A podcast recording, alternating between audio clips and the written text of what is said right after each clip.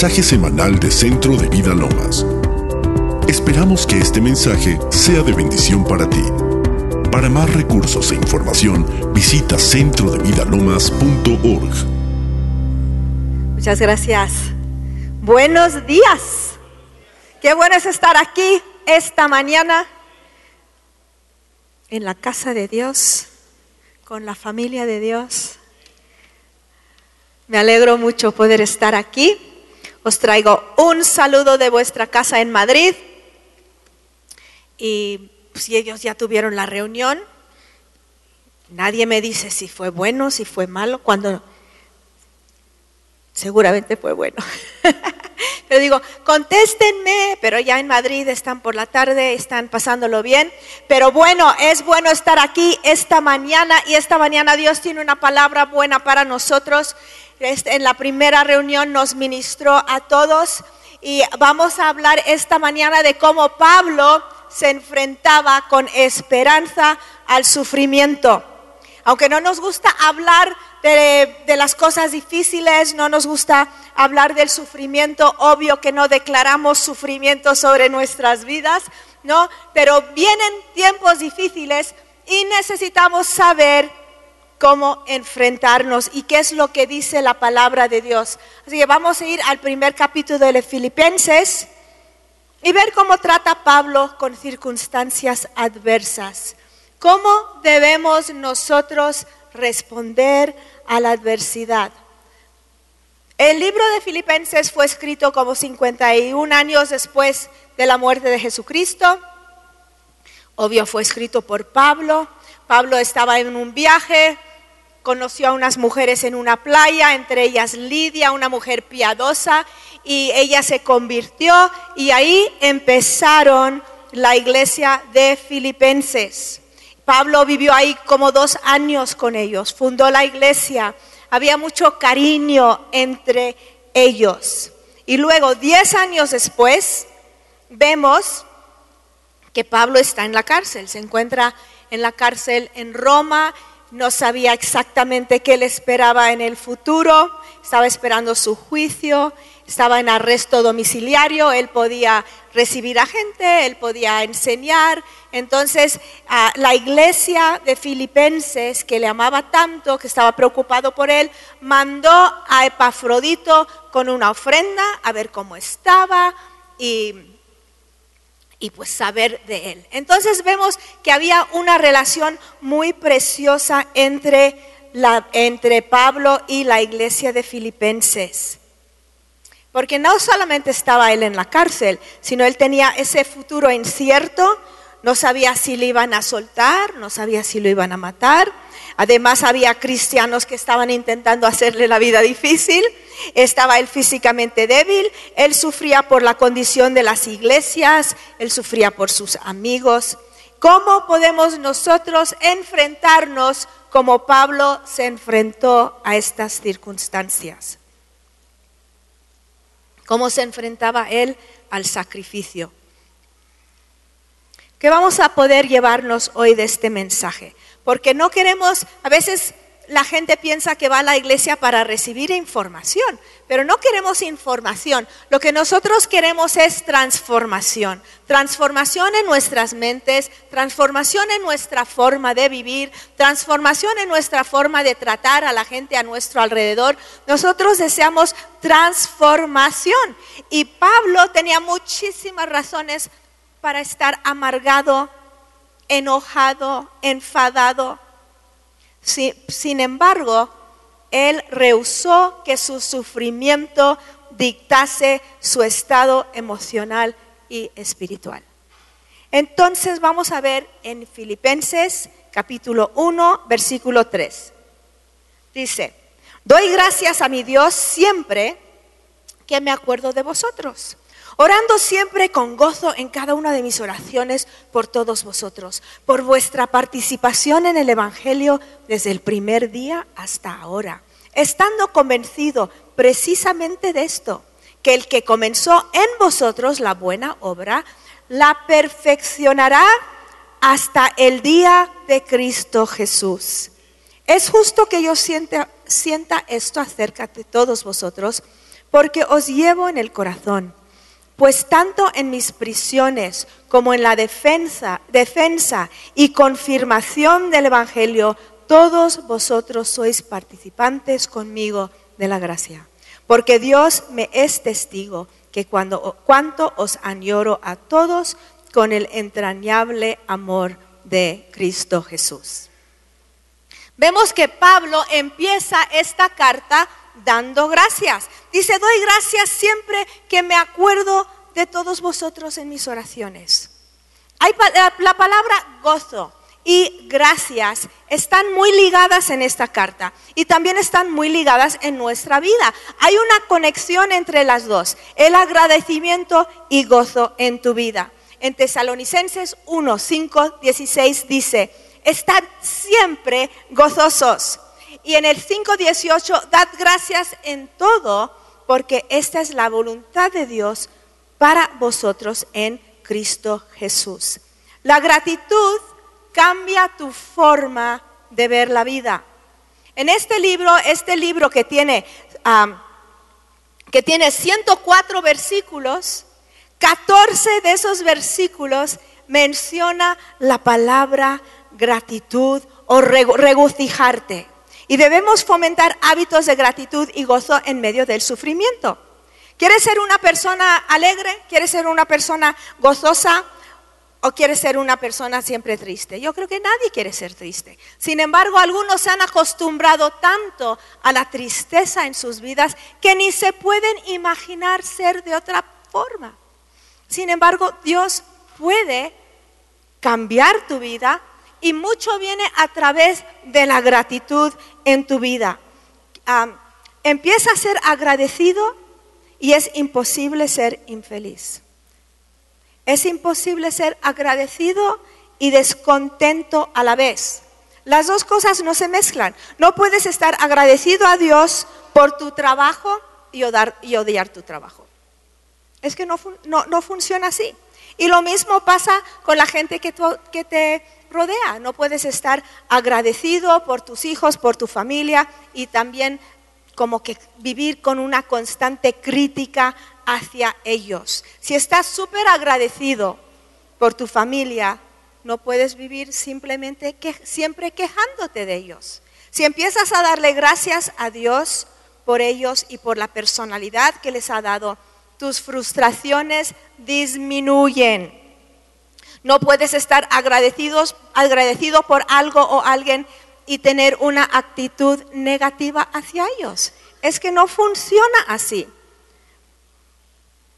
No puedes estar agradecido por la vida y quejarte de todo lo habido y por haber.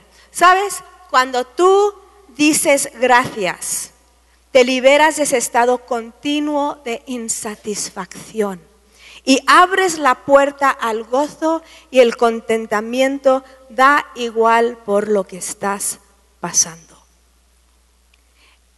Si tú eres una persona que nunca estás satisfecho, y sabes que, no sé si te has dado cuenta que la vida no es perfecta. ¿Te has dado cuenta? Las cosas no siempre salen como te gustaría, la gente no llega a la talla, las circunstancias no llegan a la talla, pero si tú empiezas a vivir agradecido, entonces ese sentimiento de se te va desapareciendo. Quizá tu situación esta mañana es tan complicada que no puedes, em, no puedes pensar en nada para agradarle a Dios. Pues, ¿sabes qué? Empieza por las cosas que tomas por normal. Si todo parece que se está desmoronando a tu alrededor, empieza a darle, a darle gracias por las cosas por las que estás tú acostumbrado. Por ejemplo, por ejemplo, si tú esta mañana ves, tienes ojos y, y tienes vista, empieza a darle gracias por ahí. Y si no tienes vista, pero puedes andar, le puedes empezar a dar gracias por ahí, porque tú puedes decir, yo estoy en una circunstancia complicadísima, yo no le veo salud, salida, salida, pero ¿cuán sería más difícil si fuera yo ciego? Así que Dios te doy gracias por mis ojos. Puedes estar en unos problemas que ni nos los puedes contar, pero puedes decir, Señor, si yo fuese, si yo no tuviera piernas, sería mucho más complicado solucionar este problema. Porque hay cosas que tomamos tan por sentado. Pensamos que todo el mundo las tiene y no todo el mundo las tiene. Y empiezas a darle gracias a Dios por ahí. Decir, Señor, gracias porque tengo mi mente. Gracias porque sé escribir. Gracias porque sé leer. Yo me acuerdo cuando yo estaba pasando por un momento muy complicado de mi vida porque yo creo que la mayoría o muchos aquí no me conocen, pero hace como 15 años mi esposo que era pastor tuvo una crisis de fe, dejó el Señor, dejó la familia y, y ahí estuve yo, ¿vale? Entonces, ¿qué hice? Lloré, obvio, pero también dije, yo no soy la primera mujer abandonada por un marido. Empiezo por ahí. Yo tengo mis ojos, tengo mis piernas, tengo mi mente y Dios me va a ayudar. Entonces, da igual el problema que estás pasando, tienes cosas por las que puedes empezar a darle gracias por ahí. Y yo me sentaba y yo decía, yo le voy a dar gracias a Dios por 100 cosas sin parar. Y empezaba, uno, dos, tres, hasta llegar a los 100. ¿Tú crees que es imposible? No es imposible. Puedes llegar hasta los 200 si quieres. En un momento le daba gracias a Dios por el Espíritu Santo y en el segundo por el café. Por el perdón de los pecados y por mi perro. ¿No? porque Dios nos, rodea de bendiciones y si empezamos a darle gracias, Él nos abre los ojos a lo mucho que tenemos en vez de lo que nos falta. Así es nuestro Señor, el simple hecho de estar aquí. Ahora yo sé que hay personas que sufren una depresión muy fuerte. Y yo no estoy diciendo que la depresión no es algo serio, yo no estoy diciendo que no hay problemas mentales que son reales y que son difíciles. Pero yo te digo esta mañana que si a ti te costó levantarte de la cama por la depresión, y si tú lo ves todo negro, ahí, aún ahí en la depresión, tú puedes darle gracias a Dios por cosas. Puedes decir, Señor, yo me siento tan deprimido que yo no, no casi no me quiero levantar de la cama, pero te doy gracias por la cama, Señor. No estoy, no estoy viviendo bajo un puente. Hay siempre algo y pones, reenfocas tu vida en lo que tienes y no en lo que no tienes. En la primera reunión yo conté de una amiga mía una amiga que quiero mucho, que es bipolar. Y ella es, misionera y es bipolar. Entonces, pero ella entiende su enfermedad. Y ella está orando y ella está creyendo que, Dios la va a sanar y ha mejorado muchísimo, muchísimo, muchísimo. Pero ella no ha dejado de servir a Dios, ella no ha dejado de amar a la gente, ella no ha dejado de compartir el Evangelio. Ella se conoce tanto que cuando ella sabe que viene una crisis, que tiene no sé cada cuántos meses y ella empieza a tratarlo, se aparta, su esposo también le ayuda mucho, ella se retira un par de semanas hasta que pase la crisis y luego ella sigue sirviendo al Señor. Y, y es una persona que todos amamos mucho. Entonces no tenemos excusa ninguna para no vivir vidas agradecidas. El simple hecho de estar aquí, el simple hecho de saber que Jesús te ama, ¿sabes? Porque Jesús te prepara un banquete en medio de tus enemigos, es lo que dicen en, en Salmos 23. Entonces, si tu enemigo es la depre, en medio de la depre, Dios puede prepararte un banquete. Y no lo estoy diciendo haciendo bromas. Yo sé que hay problemas súper serios yo sé que hay personas con corazones quebrantadas aquí. Yo sé que hay personas con una tristeza que les pesa, pero en medio de tu enemigo tú, Dios te puede preparar un banquete y podemos comer de Él, nutrirnos de lo que Él es, nutrirnos de lo que Él nos da. Jesús te prepara un banquete en medio de tus angustiadores. ¿Qué es lo que te angustia? Espera ahí. Dices, bueno, cuando todo esto se arregla, entonces voy a recibir de Dios. No, empieza a recibir de Él ahora, aquí, donde tú estás, en medio de tu ansiedad, empieza a darle gracias. Cuando empiezas a darle gracias, te liberas de ese estado perpetuo de qué? De insatisfacción. Igual que Pablo, en medio de su sacrificio, en medio de sufrimiento, él daba gracias. Y cuando pones los pies en el suelo por la mañana, debes darle gracias. Cuando te miras al espejo, dale gracias. Cuando arranques el coche, dale gracias. Dale gracias por lo que tú tienes. Y sabes qué? Cuando empiezas a dar gracias por lo que tienes, te das cuenta que tienes mucho más de lo que pensabas, pero mucho más de lo que tú pensabas. Versículo 3. Doy gracias a mi Dios siempre que me acuerdo de vosotros orando siempre con gozo en cada una de mis oraciones por todos vosotros, por vuestra participación en el Evangelio desde el primer día hasta ahora, estando convencido precisamente de esto, que el que comenzó en vosotros la buena obra la perfeccionará hasta el día de Cristo Jesús. Él empieza expresando su gratitud por todo lo que los filipenses habían hecho por él Recordaba a sus amigos y sus recuerdos le llevaban a dar gracias. Y te aseguro que los filipenses no eran personas perfectas. Él no dijo, yo te doy, yo doy gracias a Dios por vosotros porque ya habéis llegado a la perfección.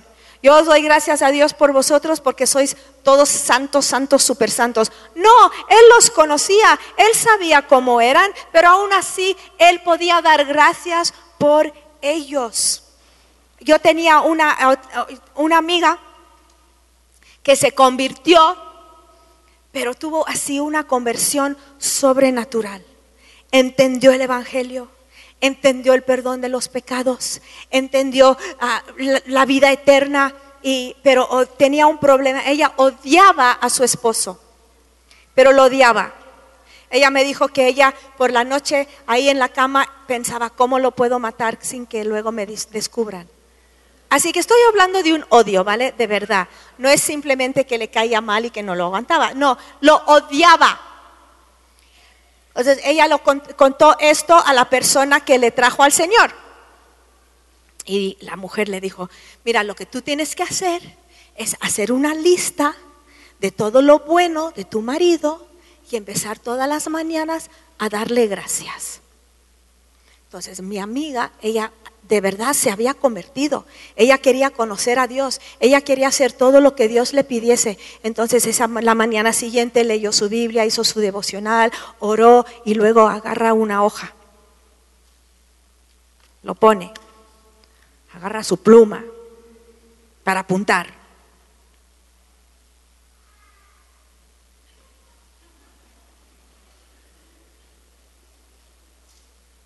Dijo, Dios si hubiese algo bueno, yo lo apuntaría. Y Dios le dijo, trabaja. Ah, es verdad, trabaja. Número uno, trabaja. Para el día siguiente hizo su devocional, Señor, te doy gracias, te amo y te doy gracias porque mi esposo trabaja. Pasaron los días. Pasaron los días, esto no pasó de un día para otro, quizás las semanas. Señor, te amo, te alabo, gracias por todo lo que estás haciendo en mi vida y gracias porque mi marido trabaja y no es perezoso. No es perezoso, no es flojo. Número uno, trabaja. Número dos, no es perezoso, no es flojo. Pasaron las semanas, las te doy gracias Dios porque mi marido trabaja, porque no es perezoso y porque me deja administrar la casa. Me deja, no es, ¿Eso qué significa? Que no es controlador. Que no es controlador. Dijo, yo tengo un marido que no es controlador y que es generoso. Trabaja, no es perezoso, no es controlador, es generoso. Pues ya la cosa cambia, ¿no? Ya la cosa cambia. Y de ahí cambió todo. Ella empezó a dar gracias y cuando empiezas a dar gracias por la cosa que tienes, Dios abre tus ojos y vas a ver que tienes mucho más de lo que tú pensabas. Y eso funciona con todo. Con tus hijos, ese hijo que no estás, que no salió como tú querías, ¿no? Salió al, al tío que más peor te caía y dices, ese empieza a dar gracias por las cosas que Él tiene y verás cómo es mucho más de lo que tú piensas. Empezamos a ser agradecidos, a vivir agradecidos, a ver la gente con gratitud. Pablo explica su afecto de esta forma. Dice, os tengo en mi corazón, os tengo en mi corazón, sois partícipes de lo que yo hago. ¿Sabes que las personas aquí en Vida Lomas son partícipes contigo? Solo por juntaros aquí tenéis esa misma visión y carga por el mundo. Que sois partícipes el uno del otro, te perteneces, le perteneces, le perteneces. Hay una unidad que, que fluye cuando tienes a las personas en tu corazón. Hay unidad y das gracias a Dios por ellos. Hay un lazo espiritual en tu corazón. A veces tienes un lazo más fuerte hacia un hermano en la fe que hacia tu propia familia. Es un lazo profundo, es un lazo eterno. Eh, Pablo dice por tu participación en el Evangelio. Da gracias porque ellos le ayudan, porque Él les ayuda, ¿no? Y Él espera de ellos lo mejor de Dios, en ellos lo mejor de Dios. Si tú estás pasando por sufrimiento, espera lo mejor de Dios. Estando convencido precisamente de esto, dijo, que el que comenzó en vosotros la buena obra la perfeccionará hasta el día de Cristo Jesús. Él está diciendo, creo en vosotros porque creo que Dios es capaz. Dios es capaz de terminar lo que Él ha empezado. Empieza a orar esto por las personas que crees que ya han cambiado todo lo que van a cambiar, ¿no? Tú miras a algunas personas y dices, este ya no cambia más, ¿no? Pero empieza a orar esto sobre sus vidas, que el que comenzó la obra en fulanito lo va a terminar, el que comenzó la obra en menganita lo va a terminar, el que comenzó la obra en mí lo va a terminar, el que comenzó la obra en vida lomas lo va a terminar. Dios es capaz y nosotros vamos a orar con fe hacia la gente que nos rodea. Estando convencido, dice. Cuando pierdes la esperanza en una persona, pierdes la esperanza que Dios es capaz. ¿no? Depende de la obra que Dios está haciendo en él. Tenemos que confiar en esa obra. Cuando no entiende a una persona que... Cuando no entiendes una persona, cuando no entiendes lo que está pasando en esa persona, cree que Dios va a perseverar con esa persona. Porque muchas veces nos damos por vencidos con la gente, ¿no? Yo lo he hecho. Y bueno, en la primera reunión conté de una persona que había estado con nosotros años, años no se entregaba, no se convertía, yo, le hablaba del bautismo, no se quería bautizar, tenía los mismos problemas de siempre, pero venía, ¿no? Y yo de verdad, honestamente, corazón abierto, yo no pensaba que este hombre iba a cambiar en la vida. Lo confieso, Dios lo sabe, ahora lo saben vosotros, lo sabéis vosotros. Y un día él en un momento complicadísimo de su vida, abrió la vida, la Biblia, tuvo un encuentro sobrenatural con Dios, entendió el Evangelio. Dices, pues qué mal predica, ¿no? Que 15 años en la iglesia y no entendió el Evangelio. Pues es lo que me decía yo. Digo, ¿qué nos pasa, no? Entendió el Evangelio, entregó su vida a Cristo, viene corriendo el domingo siguiente, me dice, Rebeca, me quiero bautizar, me quiero bautizar. Porque sabes qué, Dios nunca se da por vencido con nadie. Nosotros sí, pero Él no. Entonces dice, lo que comencé en ti, lo voy a terminar, lo que comencé, lo voy a terminar, lo voy a terminar. Y decimos, gracias Dios, porque hasta nos damos por vencidos con nuestra propia vida. No, tú tienes mucha esperanza que ya vas a cambiar si tienes más de 15 años. Dices, bueno, yo así soy. ¿Mm? Yo creo que todo lo hemos hecho. Pues mira, es como Dios me ha hecho. Yo, para mí ya no hay esperanza. Pero Dios dice que Él va a completar la obra que empezó en nosotros. Y Dios trabaja en nosotros hasta que le veamos cara a cara. Él está obrando en nuestras vidas. Y eso a mí me da esperanza, porque yo realmente no quiero ser la misma en 10 años que soy hoy. Y tenemos esa esperanza en él. Lo que empieza Él termina. Versículo 7 dice, y justo que yo, es justo que yo sienta esto acerca de todos vosotros, porque os llevo en el corazón. Pues tanto en mis prisiones como en la defensa y confirmación del Evangelio, todos vosotros sois participantes conmigo de la gracia. Vuestra comunión y compañerismo está diciendo, me ayudan. Me ayudan a enfrentar lo que tengo por delante. Me ayuda a enfrentar lo que viene. No estoy solo. Sé que Dios va a terminar lo que comenzó en vosotros. Y él sabía, ¿no? Que los, los filipenses estaban preocupados por él.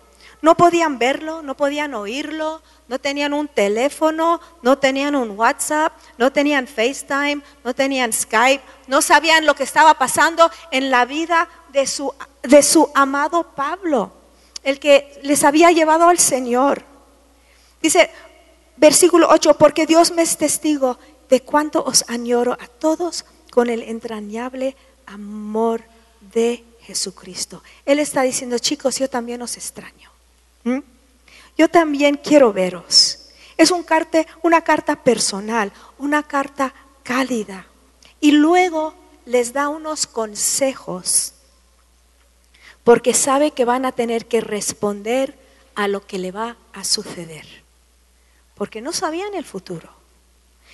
Él sabía que iban a tener que responder a su posible muerte y Pablo les quería ayudar.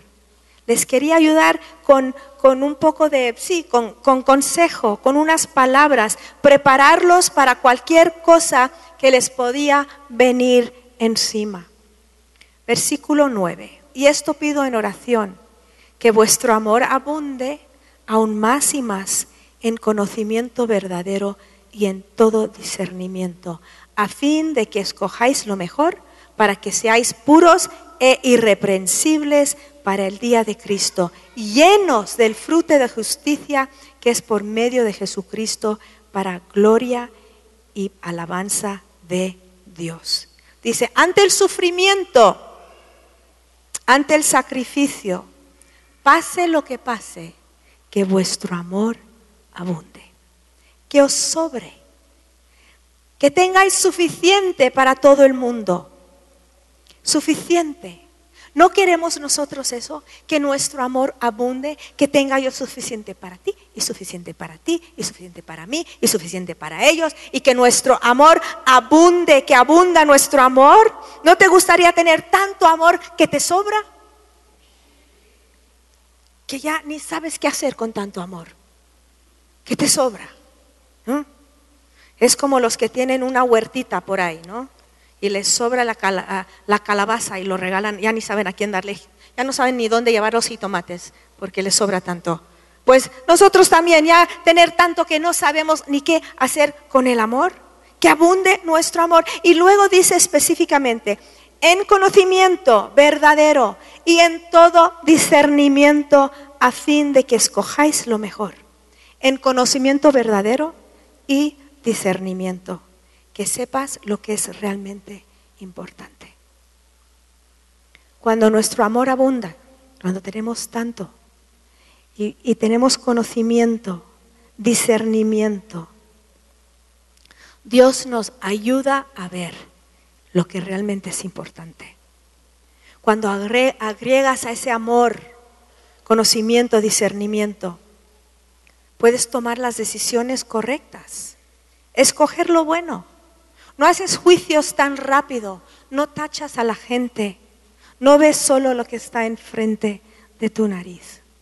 Y esta progresión es importante, amor, conocimiento, discernimiento. Es importante para la reacción que iban a tener los filipenses con la situación de Pablo.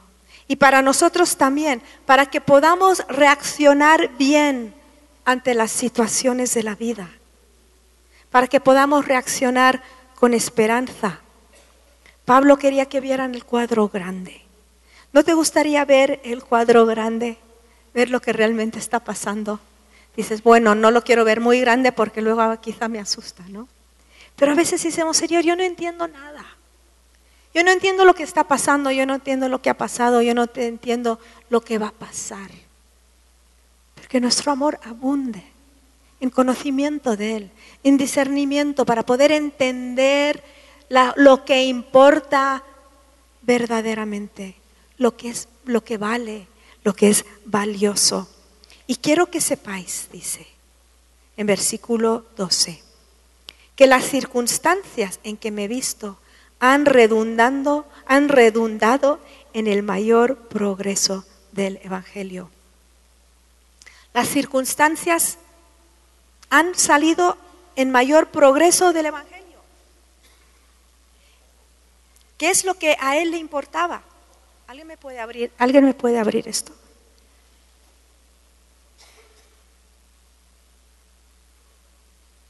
Perdón, habla con tu vecino, voy a beber, beber agua.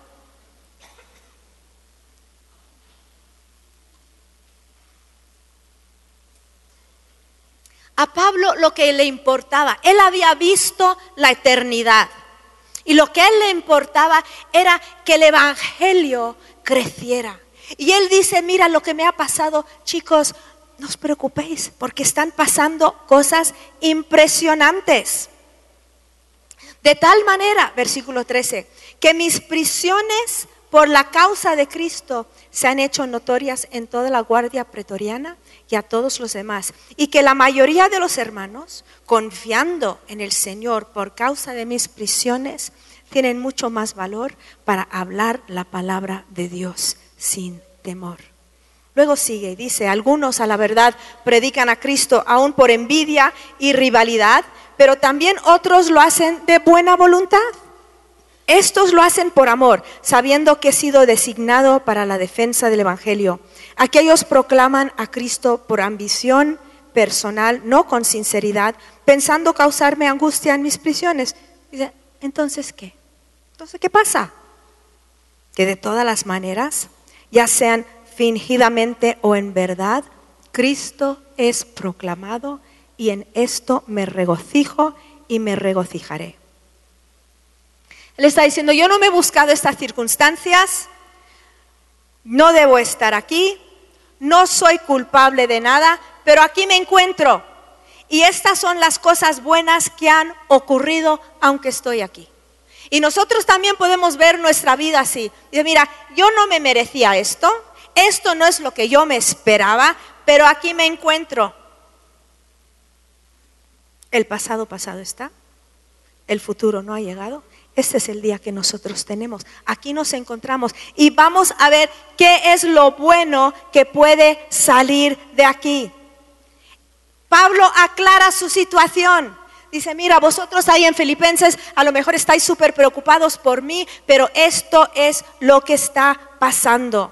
En vez de callarme el enemigo, lo contrario ha pasado. El resultado es mayor crecimiento, mayor expansión. No solo aguanto, me regocijo en el cuadro grande. Él podía ver más allá. Dice, todo el mundo sabe por qué estoy aquí. Yo me he hecho famoso.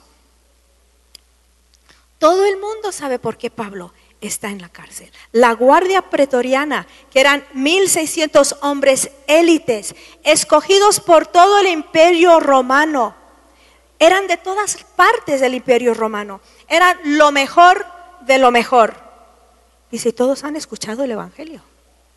Y luego estos van a volver a sus, al lugar de su origen y van a llevar con ellos el, la, la palabra del Evangelio. No solo eso, ellos tienen el oído del emperador. Esto alegraba el corazón de Pablo, porque él decía, ¿cómo iba yo a conocer esa gente? Si no era porque estoy aquí. ¿Cómo los hubiera conocido? Tenemos que ver nuestras circunstancias así. Lo único que le importaba era que el Evangelio corriera. De tal manera que mis prisiones por la causa de Cristo se han hecho notorias en toda la guardia pretoriana y a todos los demás. Y que la mayoría de los hermanos, confiando en el Señor por causa de mis prisiones, tienen mucho más valor para hablar la palabra de Dios sin temor. Dice, mi encarcelamiento ha dado fruto aquí dentro, ha dado fruto ahí fuera, ha dado fruto con los incrédulos, ha dado fruto también con mis hermanos. ¿Por qué? Porque mis hermanos me ven aquí y dicen, bueno, pues si Pablo puede, yo puedo, ¿no? Mi encarcelamiento ha dado fuerza y valentía. ¿No has cobrado tú alguna vez fuerza de alguien que lo está pasando mal, pero con fe y gozo? ¿No has, ¿No has, cobrado tu fuerza de una persona que ha pasado por una situación complicadísima y, y, lo ves entero, la ves entera y la ves con gozo y la ves siguiendo adelante y tú de esa persona como que recibes fuerza? Es como dice que tenemos, estamos rodeados de todos los testigos en Hebreos 12. Todos los testigos que nos dan fuerza. Y no solo son testigos del Antiguo Testamento y de la Biblia, estamos rodeados de testigos, de personas que han vivido la vida cristiana.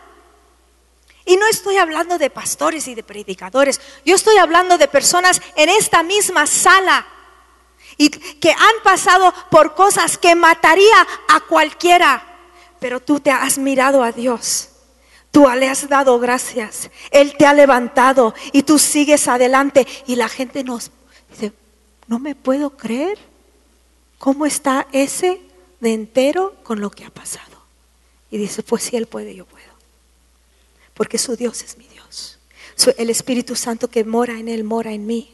Y si Él puede, yo puedo. Y recibimos fuerza de los que están a nuestro alrededor. No solo fuerza de los que están a nuestro alrededor, yo también muchas veces recibo fuerza de los mis hermanos que están perseguidos por su fe, que no conozco ni su nombre ni su cara. A veces ahí en Madrid, ¿no? Te levantas con mucha flojera, yo qué sé, otro día más, ¿no? Y abres tu Biblia como que siempre lo abres y, a ver qué me toca hoy, pues aquí estoy en jueces. luego pienso en mis hermanos que están perseguidos por su fe, mujeres como yo, en la cárcel, mujeres como yo que les han quitado los hijos porque ella era cristiana. Mujeres como yo que han perdido a sus esposos, martirizados en países que nosotros ni sabemos sus nombres. Y yo digo, si ella puede, ¿no puedo yo en este Madrid? ¿No puedo yo vivir para Cristo? ¿No puedo yo vivir para Cristo? Claro que puedo, por su gracia y con su ayuda, por la obra del Espíritu Santo, no por mi fuerza, no porque soy nadie, no porque soy algo especial, no, porque Jesús vive en mí, el Espíritu Santo mora en mí, el que ha empezado la obra va a terminarla y también en ti.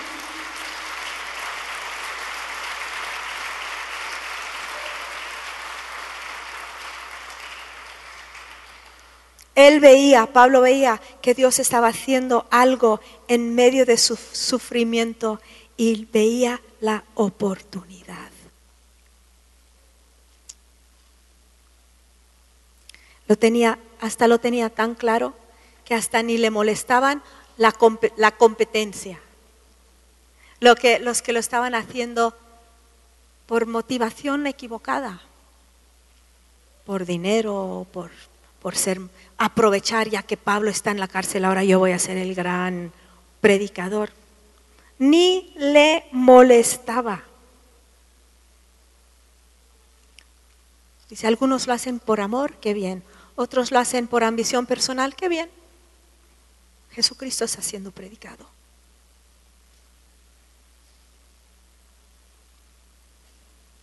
Entonces él le dice, a ver, filipenses, a lo mejor tú estás también preocupado por esto, te preguntarás, ¿qué va a hacer Pablo con esta situación de los predicadores no falsos? Y dice, mira, yo me regocijo, me regocijaré, mientras que no están predicando doctrinas falsas, yo me regocijo.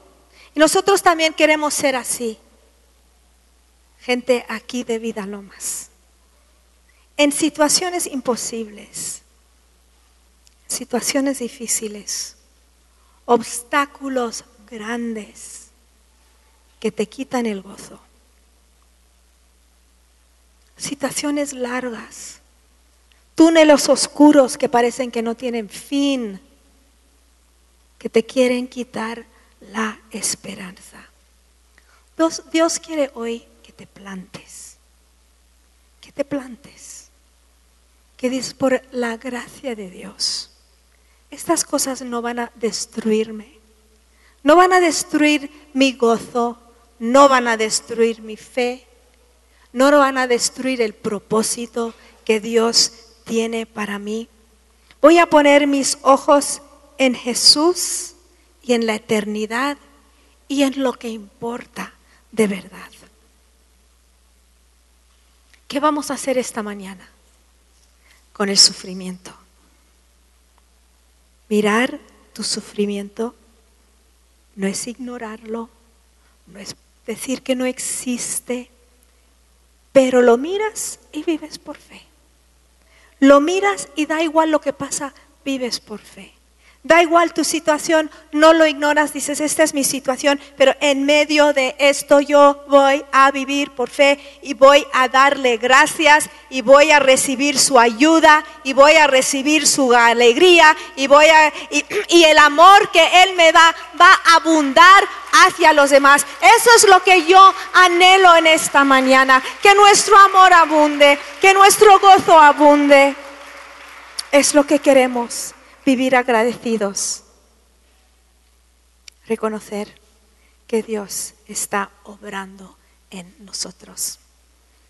Señor, te amamos en esta mañana. Te amamos mucho. Yo te amo, Señor. Te doy gracias por tu presencia y por tu amor, por todo lo que me has dado te doy gracias por mis amigos en esta congregación. Te doy gracias por la fe que está aquí. Te doy gracias porque tú nos das esas tantas promesas. Que la vida eterna nos espera a todos, ya lo estamos viviendo. Que podemos vivir sin culpa, sin condenación que podemos acostarnos con la conciencia tranquila porque ha sido lavado en la sangre de Jesús. Damos gracias, Dios. Podemos confiar en un Dios que no escatimó a su propio Hijo, sino que lo entregó por todos nosotros. Precioso Jesús, precioso Jesús, precioso Jesús. Precioso Jesús. Bello eres. Hermoso eres. Santo y puro. Y te dignas en amarnos, cambiarnos, transformarnos.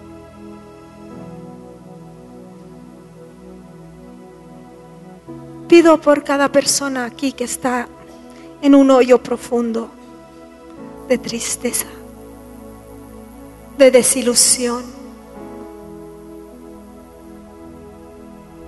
Pido por cada persona que está rodado de confusión, que no sabe qué hacer,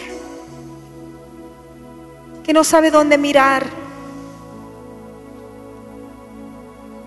puedan levantar sus ojos y verte. Pido por las personas que están atados a vicios y no saben cómo salir. Pedimos por ellos, Señor. Que tu amor abunda hacia ellos. Que tu amor les libere de todo lo que les ata. Para que puedan vivir libres, gozándose en la libertad que solo Jesús da. Te amamos, Señor. ¿Por qué no levantas las manos y recibes hoy lo que necesitas de Dios? Señor, recibimos de ti.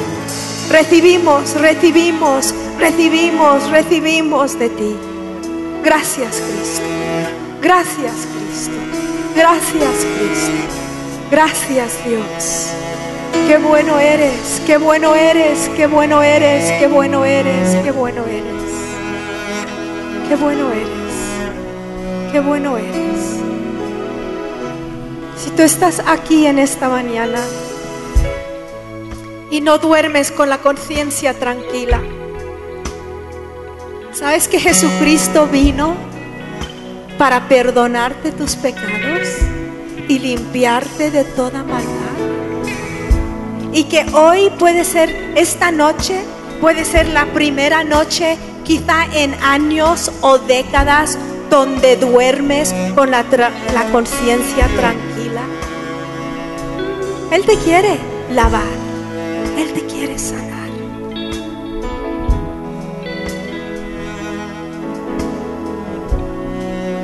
Siento que hay alguien con un secreto.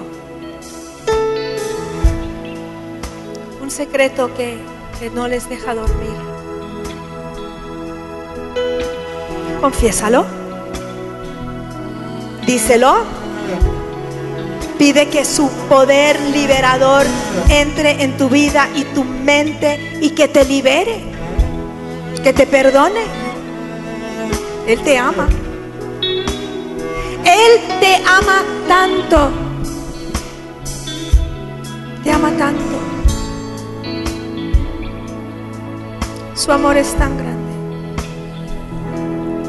Lo único que, que tenemos que entender es que Él se dio por nosotros. Y lo demás, a lo mejor se arregla y quizá no se arregla, pero no importa, porque entendemos lo principal, que es su amor. Voy a pasar el micrófono, Miguel.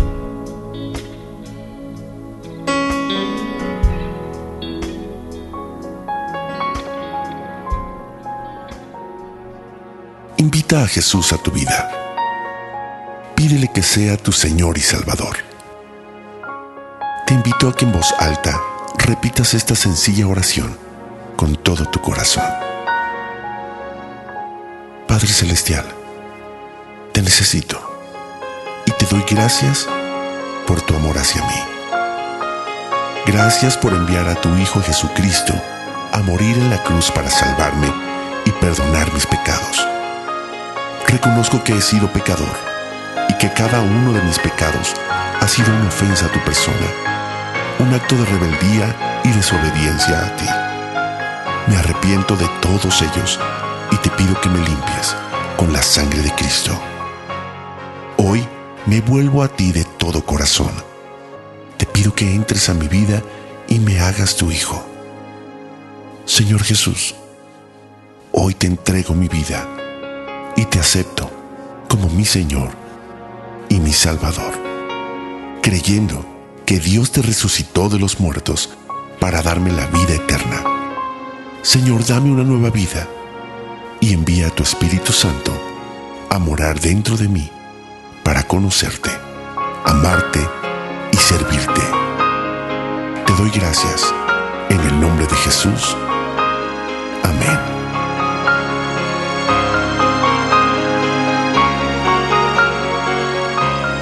Más información, te invitamos a visitar centrodevidalomas.org.